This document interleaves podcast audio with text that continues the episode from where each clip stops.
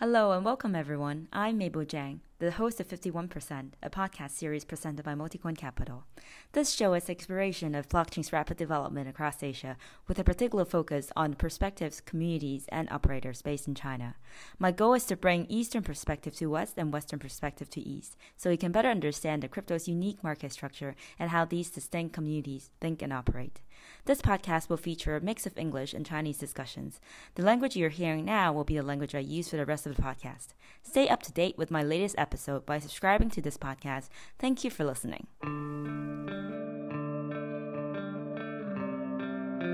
Mabel Jiang is a principal at Multicoin Capital. All opinions expressed by Mabel or other podcast guests are solely their opinion and do not represent the opinions of Multicoin Capital in any way. This podcast is for informational purposes only and should not be construed as an inducement to make an investment or relied upon as investment advice. Multicoin Capital may at times hold positions in some of the tokens or companies discussed on this show.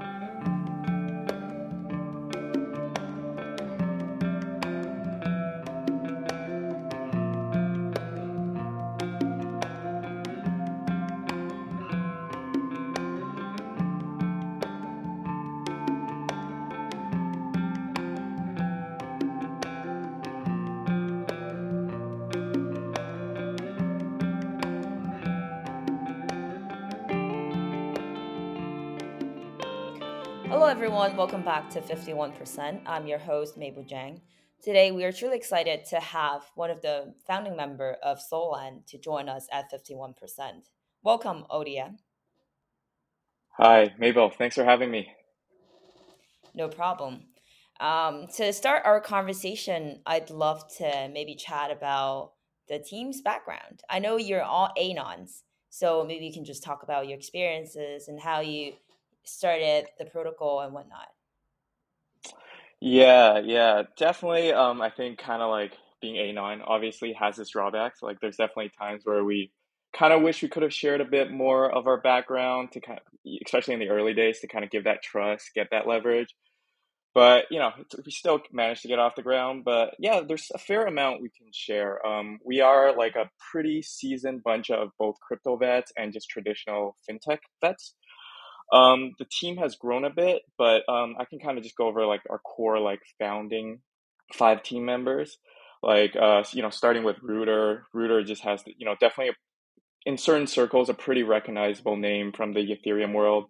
Uh, coming on to Solana, he's yeah, so he kind of like leads the team there. Personally, for me, um, I come from more of a Web two background.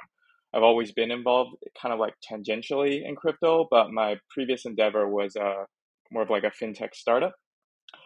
Uh, and then you know we got Nope, whom whom we acquired. You know he was I think working on like kind of like a lending aggregator in the early days. Uh, and in his uh, and in his like uh, other persona, his dox persona, like he's a pretty like big contributor in crypto Twitter, whether it's like discussion, open source, and stuff like that.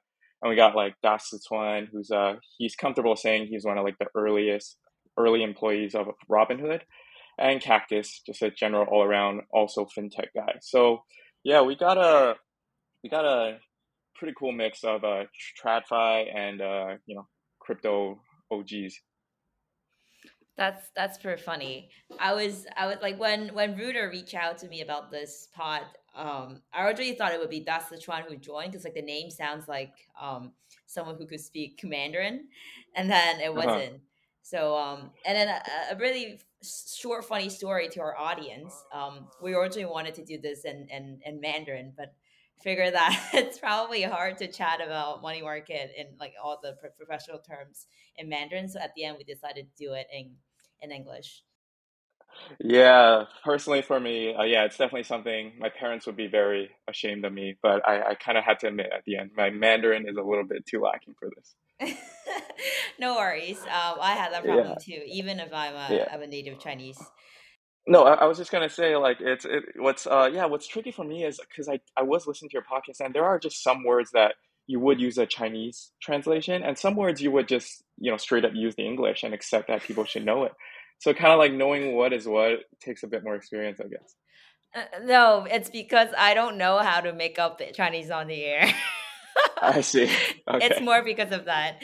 Um, yeah, I Mm. felt bad because I usually try to be completely um, Mandarin um so that like people who don't understand english like they can just understand but like it's mm-hmm. like for some words it's just very hard um but yeah it's funny um but yeah like you, you mentioned that like there were some cons of being anon I, i'd love to learn a bit more about that because we only i think over the past podcast i had like i, I had mackie who was also um a anon mm-hmm. but he didn't talk about like you know the pros and cons we'd love to hear about that more yeah, so kind of interesting story. I think the original motivation um, is kind of different from the current motivation. So the original motivation was actually we were just uh, we were still moonlighting at the time. Like Solana was cool. It was DeFi summer, uh, but still not enough for us to kind of like some of us to fully leave the day job yet. So uh, yeah, for us it was just easier to kind of create a anon identity and kind of like you know while I was doing my startup in the day, I would come home become Exodia and start working on this, right? And then, um, yeah, and then later, uh, it was it, it really became we, we started talking to people and we started to really see kind of like the security benefits of being anon, like uh, mm. right, like I just you know I think uh, I think we are kind of lucky we're in the we're in the world where kind of like organized crime hasn't really like caught up to like you know the lucrative of like going after crypto people, right? Um, I think like last year we were looking at some incident and it was completely unrelated to crypto, but it was like there was a there was like some missionaries in some Central American country and they were like held hostage, and it was a you know they were willing to take on a global crisis like there was global intervention, and they were willing to do all of that for like a seventeen million dollar ransom, and I kind of like you know just attend crypto events, see at like how, like how people talk about you know how they're storing stuff, how much they're storing, I just think it's like it's pretty like it's going to become more and more imperative to kind of like take these OPSEC measures, such as being anonymous. Mm. So yeah, slowly I think that transition into you know once we left our regular job, we were going full time. It was uh, that that became part of the reason, and um, also I guess yeah. So one of the cons, I guess, obviously is um, you know some of the team members do have pretty um, pretty reputable backgrounds that will really help build trust, especially when you're building like an early lending protocol, you know, for a hackathon. And um, certainly it would have helped to leverage that. But, I, you know, we also kind of like found the right balance where, you know, because we have these, you know, very like these, you know, angel investors kind of mean more than ever, more, more than, you know, more than normal for us, right? Because they, they know who we are. Uh, IRL and they uh, they're able to kind of like back us. Um, and yeah, I guess the other main con is just uh, kind of like in uh, when we attend events. So you know, we are distributed across the the globe, and we try to like get in touch with uh, you know much of the crypto scene as possible.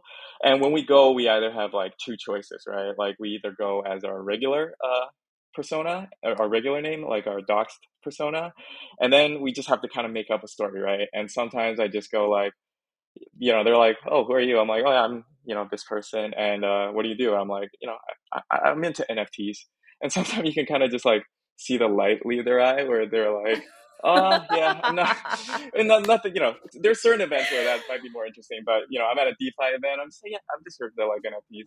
So you can the the convert. It's hard to have a certain conversation sometimes, like getting really deep into stuff. Uh, and then but also sometimes it's it's nice you know you can just have like a very natural conversation just about what they're into and stuff like that. And we also have the other choice where you know we i go as exodia but then then you start you start to have to manage the the people right? Like uh, the people who i introduce myself as exodia i, I need to make sure I, i'm not in a circle with those guys right? So uh-huh, there's these uh-huh. uh these kind of little things and ultimately we're not like super um strict about it. I would say I would say like you know obviously if we're there's someone we're going to work very closely with, we will um, maybe dox self. And I guess there's a difference between like you know doing it on a person to person basis where if you tell n people and people know versus like you tell n people and you don't really make it a secret then they tell n people you know then you get this like exponential kind of thing right? So uh yeah it's uh exactly.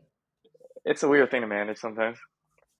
Like I, I i think it's definitely something very interesting for some of you because like you came like some of you came from the web 2 world where like you can easily leverage the experience that you had before and to kind of just get to the next step So I think like you truly earned it um, for for Solend. It's mm-hmm. completely based on the community work and the the product that you did, not something that you just leverage from with the name. So I thought that was pretty impressive. No, and just just it's I think it's like really kind of on brand with something I noticed in Web three, which is like it really is this kind of like meritocracy where people aren't really interested in your background; they're interested in what you build. And like in terms of like you know, we're right now we're hiring, we're looking at people. There are the people who would send us like a giant resume of like their past, past background, and then there's also just like you know kids like very young, like still in college, just sending up a list of their like what they've already built on top of Solend, even right, and it's it's certainly yeah, it's people. I think it, it worked for us because I guess it is this culture where people just want to see what you build, not what your background is. Absolutely. No, even when we were hiring, like we asked people to write a post, not a resume. So I can mm. definitely resonate that. Um, yeah, I, I, I was gonna say I was gonna ask you about the experience from like the fintech background and, and also like Robinhood and whatnot, like you just mentioned. How do you feel like mm-hmm. those um I guess insights helped when you um, structure the product? Uh, honestly, honestly, uh, hmm, it it really didn't. Uh, I I guess the closest thing, the the biggest thing we got out of it is really like the passion, right? Like we we understand the space, we're interested about the space. In terms of like uh, like I think a lot of these like uh, fintech companies we worked at, the problems we were dealing with had to do with like you know like scale and stuff like that and like Solenda originally was literally just you know a front end and mm. everything was on chain so a lot of our expertise was probably actually not as relevant at the time but what, what was the most helpful is we kind of like spoke that common language right we had that like had that passion and in terms of like far out roadmap stuff like whether it's you know like you know starting to give liquidity mining as options. Like there were all stuff that like, you know, came came to us as ideas earlier because of our background. Mm, that that's awesome. So I think it's time to talk about your mission and vision, also like how you set your image, because I think it's mm-hmm. it's pretty interesting that I think for some of the, for example, Compound. I'm not going to use any um, product that's based on Solana um, like it, yeah. it's harder to tell because well also because like it's shorter period of time but think about compound like their kind of image is about being compliant and then relatively um less degen versus like Aave. obviously it were it were trying to introduce a lot more number of markets on on top and also like going multi-chain and whatnot so mm-hmm. um yeah, we'd love to learn about you know how you think about your image, and then also obviously the long term vision and mission. Yeah, yeah. So um, I would say um, like I mean, for I, I, yeah. So I definitely have an answer for that, but I would say like first of all, like you know, there there are definitely are companies where I've worked at where I've found the most important thing to do right away is to like define a vision, a brand, a culture, and uh, build towards it, right? And I think that makes sense if you're like you know like setting up like an accounting firm, right? Like there are like tons of accounting firms that the industry is like understood. Uh, the process is understood. The, your customers and employees, you know, you, you know how they're going to work. You can set uh, a culture, right, and target it. Um, like with something as like nascent as like crypto and DeFi, like we we kind of just it, it, you, you almost like you're most effective when you're just uh, the team is just you know you're yourself and the team is its is itself right um, it's it's really too early to kind of like define what will be kind of like the winning the winning culture. Like the culture of crypto is changing every day. So I would say for like you know the first few um, you know the first few months of Solend, we were just ourselves. Like uh, we I, I did, we did think about that problem a lot. Like going from like you know Rari like the permissionless pools to Aave to Compound where we wanted to be. But mm-hmm. you know, we just had the compound protocol you know Twitter. I mean, sorry, the Solend protocol, uh, Twitter. You know, just tweet the very formal stuff, and then we had Rooter. You know, Rooter just just was Rooter, and he's uh doing doing his thing, right? And I think gradually we kind of grew into this dichotomy where um we uh there there really is two, two like cultures cultures of uh crypto. I think there is that you know the the more like conservative, the more like people like more just interested in the yield and they want something reputable they want something secure right and our Twitter strategy kind of reflects this, where we have like Solend protocol that's tweet not just tweeting announcements, but tweeting insights, tweeting posts, doing partnerships, and then we have like this Rooter account is basically how we like try to capture like degens, right?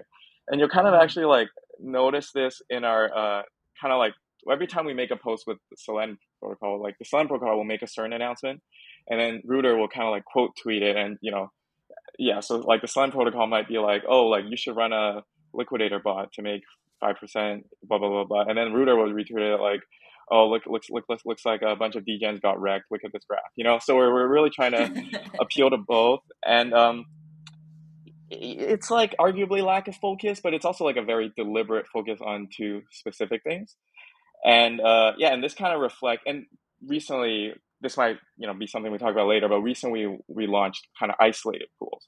And this mm. really allows us to do that, right? We can continue to have this main pool that can hopefully still garner the appeal of a, a, compound where it's you know conservative parameters, very managed, and then we, can still push the cutting edge. To be honest, to me, like degen and cutting edge are kind of like synonymous sometimes, right? So we still want to be able to push like the degen and the cutting edge, whether that's like NFT lending or like uh, you know supplying dog coins, uh, Invictus, you know, uh, you know, Ohm forks and stuff like that. Right. Yeah. Like uh, that. That, that probably brought to the the second point, the next point that I wanted to ask you about, which is the priority yeah. of your products. Um, like maybe you can like walk our audience through what what your main product are, and then also like you know some some of the things that are coming up in the pipeline, and how are you thinking about in terms of how you prioritize them? Yeah. Yeah. So um, we started yeah Solend uh, kind of like, are we launched on mainnet back in August, and you know the first few months we just uh, got our uh, yeah got the protocol really stable, listed a bunch. We had a you know we we wanted to list the main like the the main Solana assets um, as soon as possible, and then our first like really big product launch was the um, isolated pools. And in isolated pools, we have these um, separate like cross collateral pools that will allow us to kind of like list um, riskier assets. So most recently, we we listed uh, Invictus, uh, which is kind of like the Ohm fork on Solana. And then we also it also allows us to kind of have these like special purpose pools too. So we launched what's called like Turbo Sol, which allows you to supply Sol and borrow USDC to kind of achieve like a 10x leverage. And this might go up uh, later. And then the other big thing is um, we uh, we we invested a lot into like our developer portal, um, our developer experience. So uh, mm. yeah, like like like you said, I think um, you know when, when it comes to operating a lending protocol, like you supply assets, you can borrow against it in an over collateralized way. It is kind of like a, there's limited ways to win by uh, win by product, right? So yeah, one thing we kind of already touched on is um, brand and how we think about that, and trying to have like a two pronged brand approach to try to win that. But the other way of kind of like making the capital, the TVL, a bit stickier um, is just um, via, via integrations, right? Like making sure that we're like the premier uh, integration experience with uh, on, on Solana when uh, other protocols need a lending protocol. So one thing that's already going well for us, you know, is we have the most TVLs that usually uh, incentivizes people. But then we we launched the developer portal, and then in that developer portal, we have like a, we started to build like a REST API, um, a TypeScript SDK, so that um, mm. other teams can easily integrate with us. The other thing we recently launched is like, you know, C tokens, which is like the, you know, you deposit USDC, you get the C USDC back that's yield bearing. And we want to get that into the ecosystem more to kind of be somewhat of a primitive. Um, and then like, yeah, moving forward, we, uh, eventually like the big goal is uh, going from isolate these isolated lending pools that we control to like uh, permissionless pools. Like we want um, any protocol to be able to create a pool choose you know their tokens and other assets that make sense kind of become that uh, like you know also offer that kind of like rari uh, experience. Other thing um, we're kind of launching in the future too is um, we want to experiment with like uh, like uh, liquidity mining rewards as like options. Uh, that's something we want to experiment. And kind of like, I guess what motivates um, these specific things we build is um, it's I, it's again going back to I guess how I personally feel. Um, like the ecos like Solana, DeFi in general is just too early to kind of like you know like pick pick winners, right? The if we were to just like chase the market, like something we want to do is like uh doing NFT lending, right? So there's this protocol called Solvent where you can deposit your NFTs into a pool and get like a fungible token back. It basically turns your NFTs into FTs, and we want to be able people to be able to you know use that as collateral. And if we were to like if we were chasing the market, like this is probably not a huge, a large addressable market, right? It's not a lot of TVL, but I think we, I think um part of like what what we decide to build is just really like cast a wide net. Like we're an entire team of engineers. We want to build what's cool that interests us, and we want to build what other engineers will think it's interesting to build on top of. So, yeah, I mean, that kind of explains it, right? Like we want we we don't want to like target specific actors. We, we want to be permissionless as soon as possible, so we can capture the tail end. And you know, when when some random winner pops up in the future, they are automatically supported by Solend or like cool things like options and NFT lending. They might not be big now, but you know, who knows? So yeah, that's that's kind of our I guess how I would say our strategy towards building is is not really the most, you know, business 101 kind of like addressable market chasing. It's building for builders and building for the like the widest net possible. Yeah, that that totally makes sense. Actually, on the point of NFT lending, sometimes I do feel like it's it's more about like whether you are actually offering the product to the right group of people yet. What that mean? What I mean by that is, um, like for example, if today, like on Magic Eden, you have a mm-hmm. um, uh, like place like a front end somewhere, the UI for for them to like easily just deposit their or collateralize their ape, the the degen ape um, and then mm-hmm. into something. I mean, that's like a pretty renowned collection. So like there should be at least maybe like LTV, like what, what, like 30, 40% perhaps. Mm-hmm. I, I think like because people are not offered with such option, like they wouldn't think about doing it. But I definitely think there's, there's actually quite large of a uh, addressable market for NFT lending, at least for PFP. I'm not even talking about like some of the uh, generative arts and stuff because like it's much harder to to evaluate those. Um, mm. So I, I I think yeah, I, I agree with you. It's also sometimes like it's just about like being there rather than like, yeah. what what's happening right now. But it's it's interesting that you you mentioned obviously right now Solana is very early, so that like you know the markets number of the markets that you all can offer is also um, quite few. I'm not I'm not talking about the single vault lending, but more like the main uh, money market. But in terms of what you choose to offer on the single vault lending pool, um, what's I guess what's the consideration?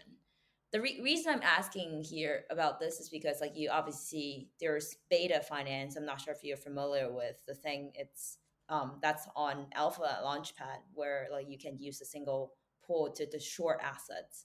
So like in order mm. to to make that like very popular you you have to chase all the hot stuff like and then offer those pools so that people are going to short whatever they're being discussed.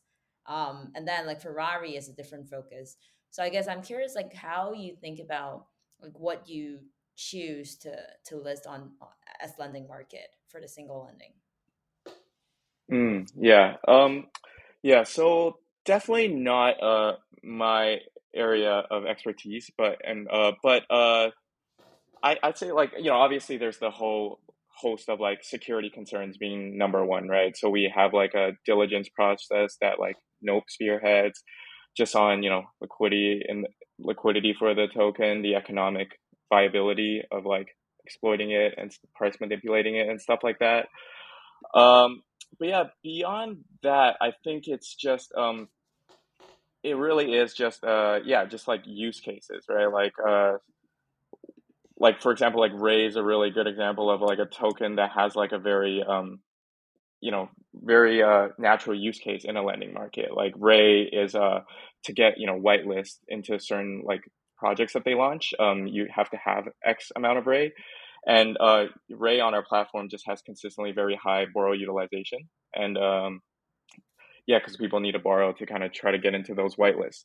So yeah, it's certainly like things with uh, you know, once they're past the security bar, it's uh, what are some like interesting use cases? that will uh, you know and yeah so part of it is yeah we want interesting use cases so people actually use it more users means you know better numbers for us but also yeah we're just kind of like genu- genuinely like we are we love defi we love like fun uh, fun things you can do with our platform uh yeah no i don't know. Is there is there anything else you want to dig into on that? Yeah there okay so partially the reason i asked you about this is that i've been talking with drift team.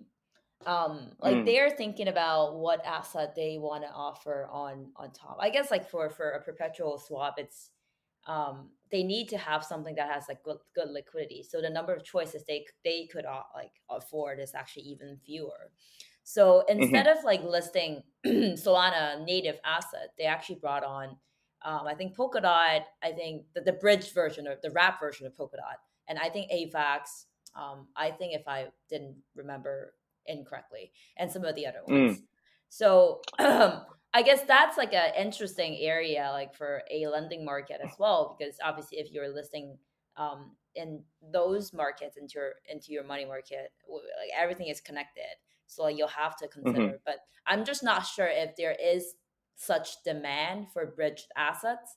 Um, because I think about like the warm wormhole uh, hack, right? Right. Um, like honestly i think it was pretty lucky that no not many uh, people were, were using the sol base ethereum that was my read mm-hmm. there um, because yeah. otherwise i think a lot of things will be really wrecked so i'm i'm curious yeah. about your take on listing some of the other bridged assets on on money market yeah so certainly um yeah that that whole wormhole fiasco made us kind of like rethink everything and i actually think we are going to go through some like parameter changes to try to mitigate that next time. Um, but yeah, like I think, um, yeah, it, it's it's a tough one because um, like so basically, I guess to kind of answer your question a little better earlier, I do think as long as the asset is secure and there is like there is uh you know enough enough liquidity and stuff like that, like we're we're definitely not like the compound type where uh you know we we're pretty selective with a very small pool. Like if we believe that the asset is like economically secure uh, and or from like a contract risk perspective secure we, we will list them. So in that sense we are kind of like even in our main pool. I think more more fitting the bill of a Aave. Uh, but uh, in uh, yeah in terms of like more wormhole assets it, it is tricky like like the whole wormhole project is as like you know almost as reputable as uh, you can get right like and certainly like if there are use cases for these bridge assets um, we will and there's enough you know liquidity and circulation for it we will want to list it um, it is just definitely a lot more um, due diligence on um, yeah like like uh, the you know the contract risk of these bridges right i think it's one like security is one aspect here though right like another the other uh-huh. aspect is whether there are actually people going to use like Sol based AVAX or Sol based Polkadot. I don't know. Like when they said they're gonna list that, I right. was actually that was a that was quite questionable for me at least. So mm. like that's why I was like curious your thought here.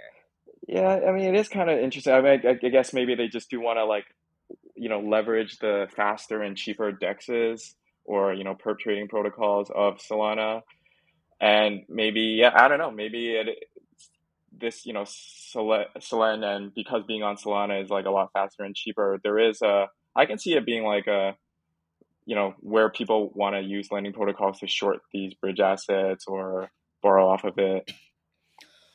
Yeah, I I guess like the way I read it previously was that um because mm-hmm. like you know a lot of these L ones like people are actually thinking it of it as a kind of com- competitive to each other so that like maybe the native asset is more important but maybe I, I could be wrong because maybe some people are just like thinking about solana as a trading settlement layer so that like the, the asset mm. being listed there doesn't have to be just solana native it can be also be like mm. you know some of the other things happen it's just like on binance or on ftx like you have a bunch of different things i thought right, that was like right. an interesting um, thing to think about because like you want to offer what your traders right now wanted. And it, it is possible that some of the trader actually do want to long short some of the um, assets that are not available on on the current native chain.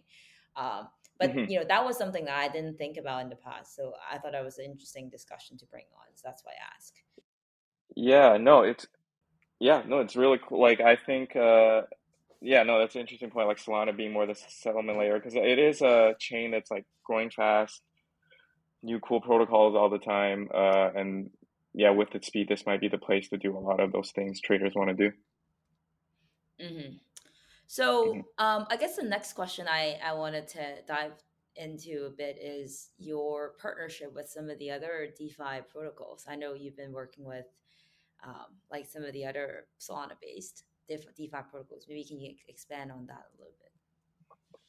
Uh, yeah. So, um, I guess in terms of the the big ones, uh, actually, you know, we touched on uh, NFT lending earlier, right? And that has a few uh big uh, you know, big players involved, right? So, um, you know, we left Magic Eden at some point and Solvent to kind of like convert that uh, convert that NFT into like a fungible token.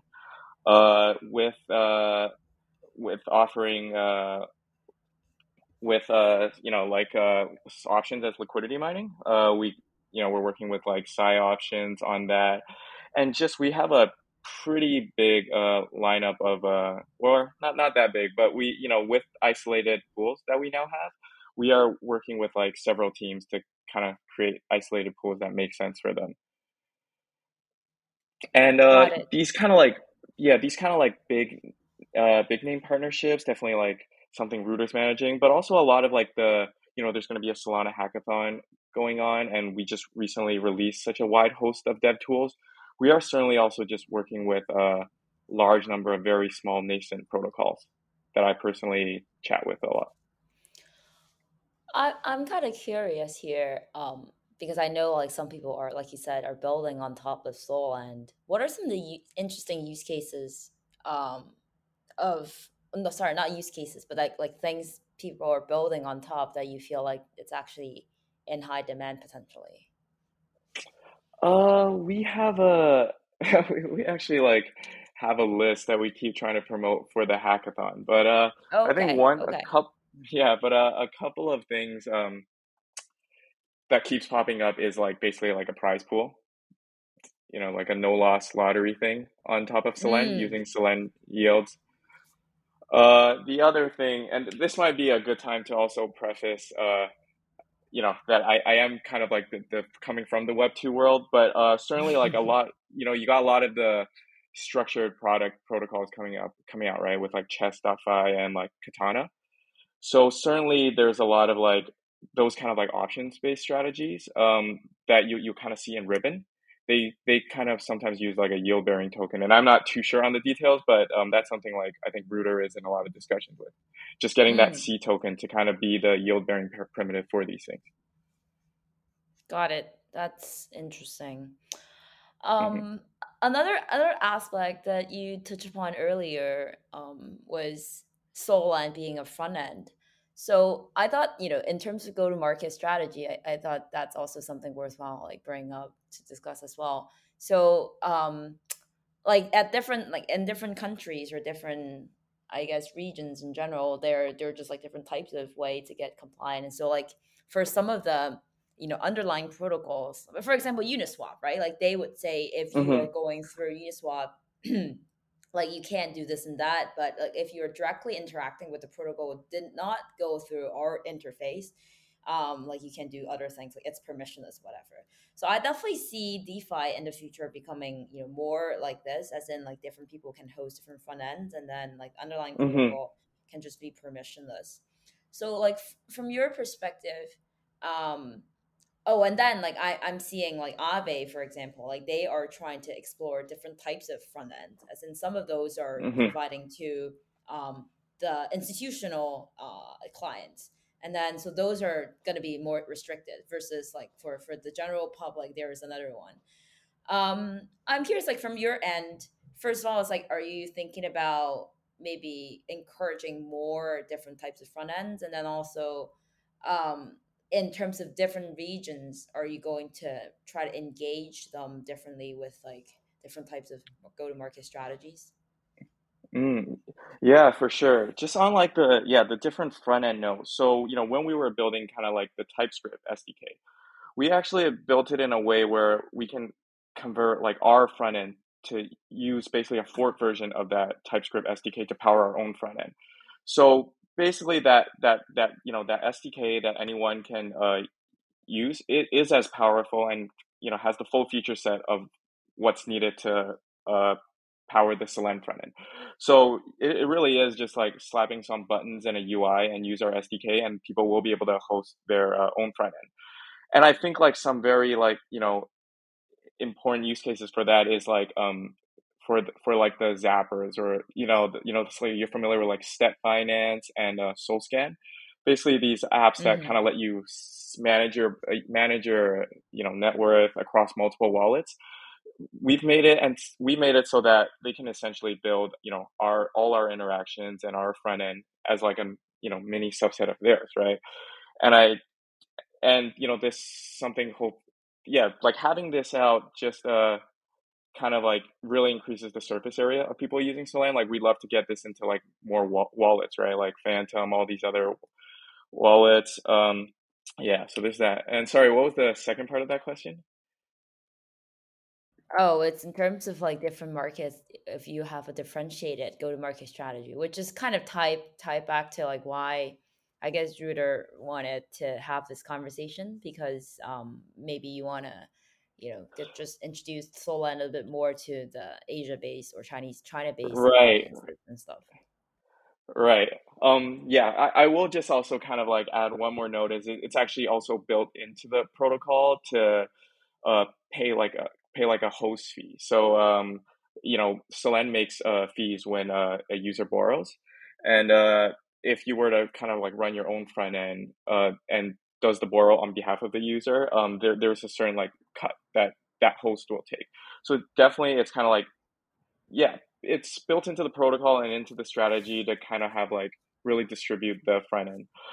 Um, in terms of uh, yeah, in terms of like uh, kind of going to market, we are so I would say I think right now 50% of our users are in the US.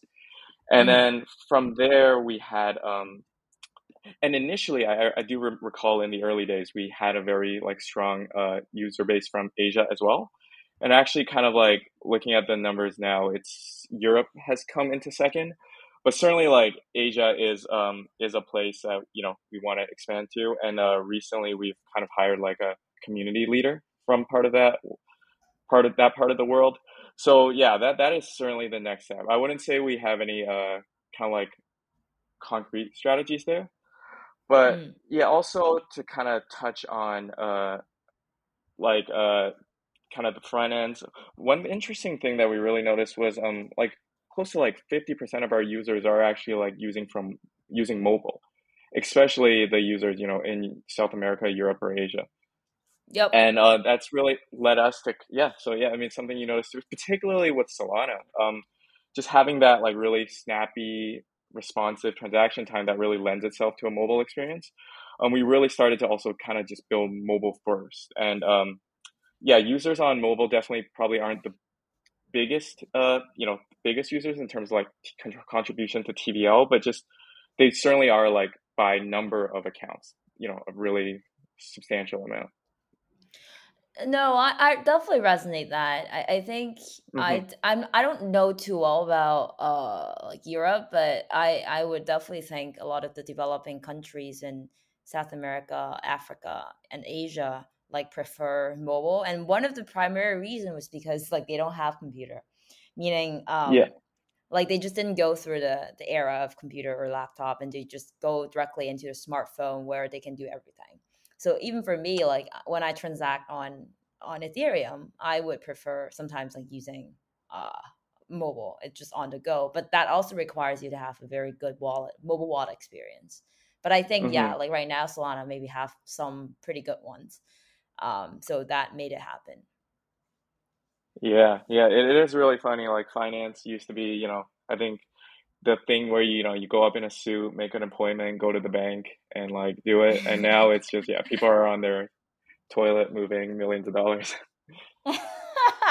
yeah, I mean, like the the Robinhood experience, right? Like you, you just yeah, yeah, like it just makes people feel like they prefer using it on on mobile. Otherwise, like the there's like nothing on the chart; it's just the lines, and then what else are you gonna look at with the screen? mm-hmm, yeah, yeah. Um, awesome. I guess like the the last question: Will you consider um to be keep being anon for a long time? Have you thought about that?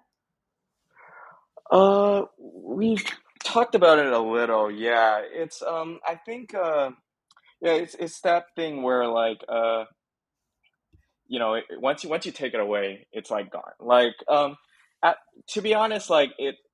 It's it, it is almost a little bit like pretentious at times where like it's not that like we think we're important enough right now to be anon because of security reasons. It is almost for like the best case or worst case scenario if um you know Solend does get really big that we it might become a security issue. But then also even in that world, like if the protocol can, you know, we're still on the path to like full on decentralization, right? Like a like a, a lot of Solana projects, you know, bootstrap themselves very early with you know certain practices that you know aren't aren't as common in Ethereum being fully decentralized. But yeah, I do think um, you know once we once we reach that, uh, from a security perspective, there is definitely like more leeway into like not being as anonymous. But honestly, it's uh it's just like kind of it's kind of fun too. Like at first, you know, at first it was uh, kind of cringy to introduce myself as Exodia, but you start to kind of like like this identity, and uh, I don't know. Personally, for me, no plans for that. Yeah, I think some people are addicted to being anon because like there's another image they can put on. It's like you can enjoy another persona almost while you can also mm-hmm. have your real life. So sometimes like it, uh-huh. it is funny to to to actually you know do something like that. I haven't really tried so. I wrote something in the past like you know with not with my own name. Um, it's mm. just like much easier to to say things like when you're anon and stuff. But I guess like that's a bit yeah. different for you guys now because like you do have a gig where like you guys are the founding members of Solend and people will associate that with the brand of Solend. So I think that's already right. it's not like completely anon because like, you have to be a bit more responsible. Yeah, yeah, yeah. And it's to be honest, like I even have like another anon that I tweet thoughts that um, probably I don't even want to associate with this anon account. Exactly, that's what I, am saying because right. like this is more of um, representing yeah. Solend, so like that one can be more, I guess, more natural, more real. right. Exactly. Yeah. Awesome. Thank you so much for joining me today. It was a fantastic talk. Yeah. Thanks for having me. That was a lot of fun.